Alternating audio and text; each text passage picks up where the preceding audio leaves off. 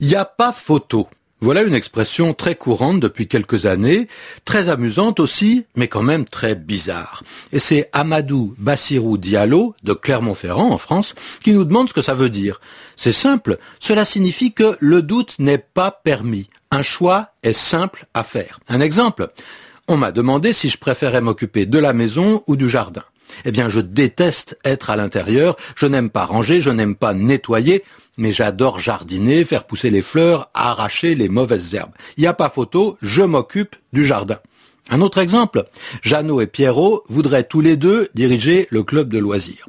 Mais je trouve que Jeannot, il est brouillon, il est influençable, en même temps il adore commander. Alors que je trouve que Pierrot, il est calme, il pense surtout aux autres. Oh, il n'y a pas photo. Je vais voter pour Pierrot.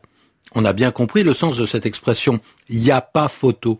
Elle signifie que la décision est facile à prendre. La comparaison est tout de suite en faveur de l'un et en défaveur de l'autre. Alors comment comprendre cette histoire de photo? Pourquoi une photo? Eh bien, il faut se souvenir de l'histoire des sports. Dans une course, qu'on ait des coureurs, des cavaliers ou même parfois des nageurs, il arrive que les deux premiers soient si près l'un de l'autre qu'on a du mal à savoir qui est arrivé le premier. Mais heureusement, l'épreuve a été filmée ou photographiée. Donc, on peut regarder attentivement la photo de l'arrivée pour voir que, oui, celui-ci avait bien 3 cm d'avance sur l'autre, qui donc sera second.